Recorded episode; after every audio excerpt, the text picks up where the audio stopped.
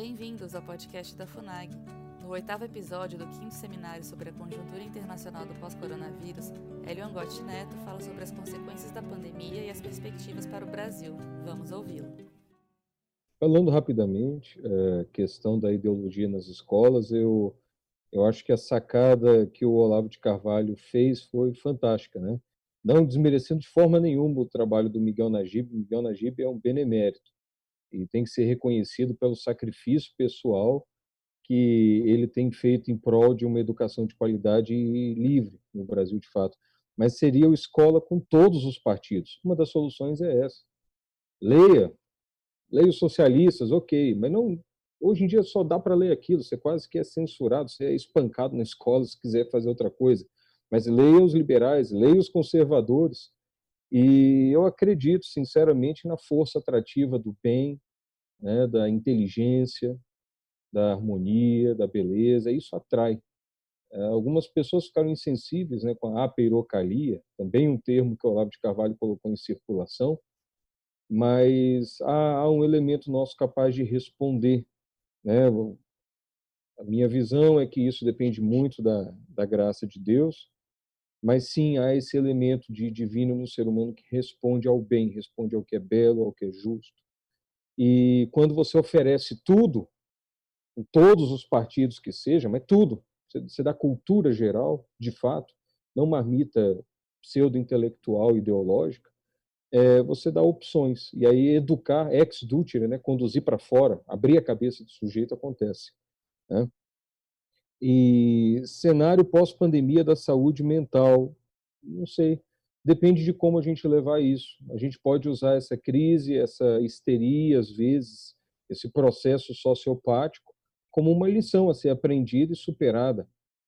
A gente pode escolher evitar cair né, no desespero e reerguer-se e levantar.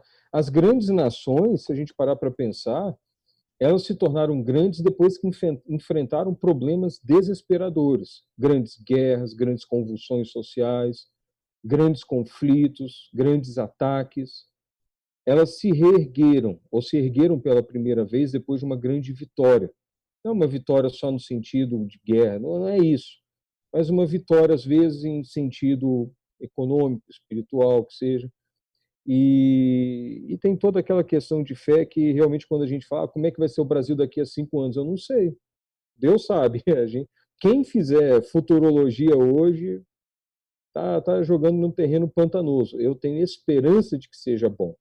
Eu tenho esperança do que seja bom quando eu vejo, né, igual minha aluna Pamela e outros alunos do Cefam que voluntariamente, né, é, foram lá e me aguentaram nas aulas de filosofia aplicada à medicina, né? um tema extremamente suspeito, né? Hoje em dia, quando alguém fala de filosofia aplicada à medicina, o pessoal logo pensa, ah, vamos entupir de ideologia, né? E a minha proposta era diferente, era trazer as humanidades clássicas, as artes liberais, trazer um treino de retórica, oratória, né? trazer aquilo que caracterizava quem estava pronto a ser sacerdote, ser magistrado, ou ser médico, é, caracterizava o primeiro passo para aquelas pessoas que almejavam ser doutos, doutores. Daí vem a palavra doutor. Eram doutos, eles tinham conhecimento. E hoje em dia, realmente, é... há um movimento de resgate, mas muito incipiente, tem muito chão ainda para correr, muito arroz com feijão para comer. Mas é, eu, a minha esperança ela sobe um pouquinho quando eu vejo pessoas, né, como aqueles alunos que estiveram comigo no Cefam, a Pamela, vários outros, são, eles foram aumentando ao passar dos anos, e várias pessoas, colegas, não só médicos, mas de várias outras áreas que têm se levantado no Brasil e buscado, buscado conhecimento de verdade, buscado valores, têm penetrado e atravessado essa couraça que a escola de Frankfurt colocou em volta da nossa sociedade, em volta da nossa mente, é, e eles ousaram botar a cabecinha para fora, né, daquela, daquela carapaça emburrecedora, e ver que tem um mundo muito maior lá fora. E ousaram dialogar com as pessoas de todos os milênios da história da humanidade, com todas as religiões, com todos os pensadores, mergulhar de fato na nossa cultura. Então, quando isso começa a acontecer, é difícil você voltar atrás totalmente, a não ser que seja pelo sangue. é, realmente tome uma guinada ditatorial, e aí é como o Arthur muito bem falou, aí é fugir ou morrer. E eu, eu peço a Deus para que a gente não chegue numa situação dessas. É, chegamos perto, tá? muito mais perto do que muitos gostariam de acreditar, mas eu acho que as pessoas estão acordando. Quando a gente vê as tias do Zap, né? minha mãe e minha sogra são duas, eu falo tia para não falar vovó do Zap, né? para não pegar muito mal, mas elas são duas clássicas tias do Zap, né? E ficam lá torcendo, né? estudando, você até escuta falando sobre Gramsci, né? Quando que eu imaginei que a minha sogra é, ou uma avó né, estaria falando sobre Gramsci, né, sem ser da academia, sem ser esquerdista, e falando de Foro de São Paulo, é, é uma coisa fantástica o que está acontecendo. Né? Mas, enfim, vamos ver, vamos ver como se desdobra né, e vamos seguir em frente. E, no final, a nossa grande esperança é essa, é chegar no fim e apesar dos pesares, e apesar do que virá daqui a cinco anos, dez ou quinze anos, a gente poder, com calma, deitar a cabeça no travesseiro, no nosso último suspiro, e falar: combati o bom combate, guardei a fé. Né? Se isso for o que nos restar, mesmo na tragédia, que seja. Né? A gente está aqui para isso. E o que vem depois, vem depois, é o mais importante. É, é isso.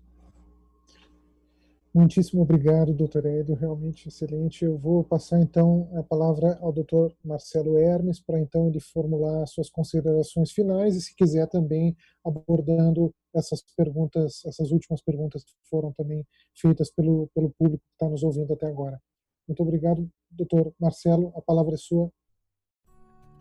Acesse o canal da FUNAG no YouTube, www.youtube.com.br. Lá você encontrará centenas de vídeos sobre política externa brasileira e relações internacionais. Acesse também a nossa biblioteca digital, com mais de 780 volumes para download gratuito, www.funag.gov.br/biblioteca. Acompanhe as atividades da FUNAG Brasil no Facebook, Twitter, Instagram e Flickr.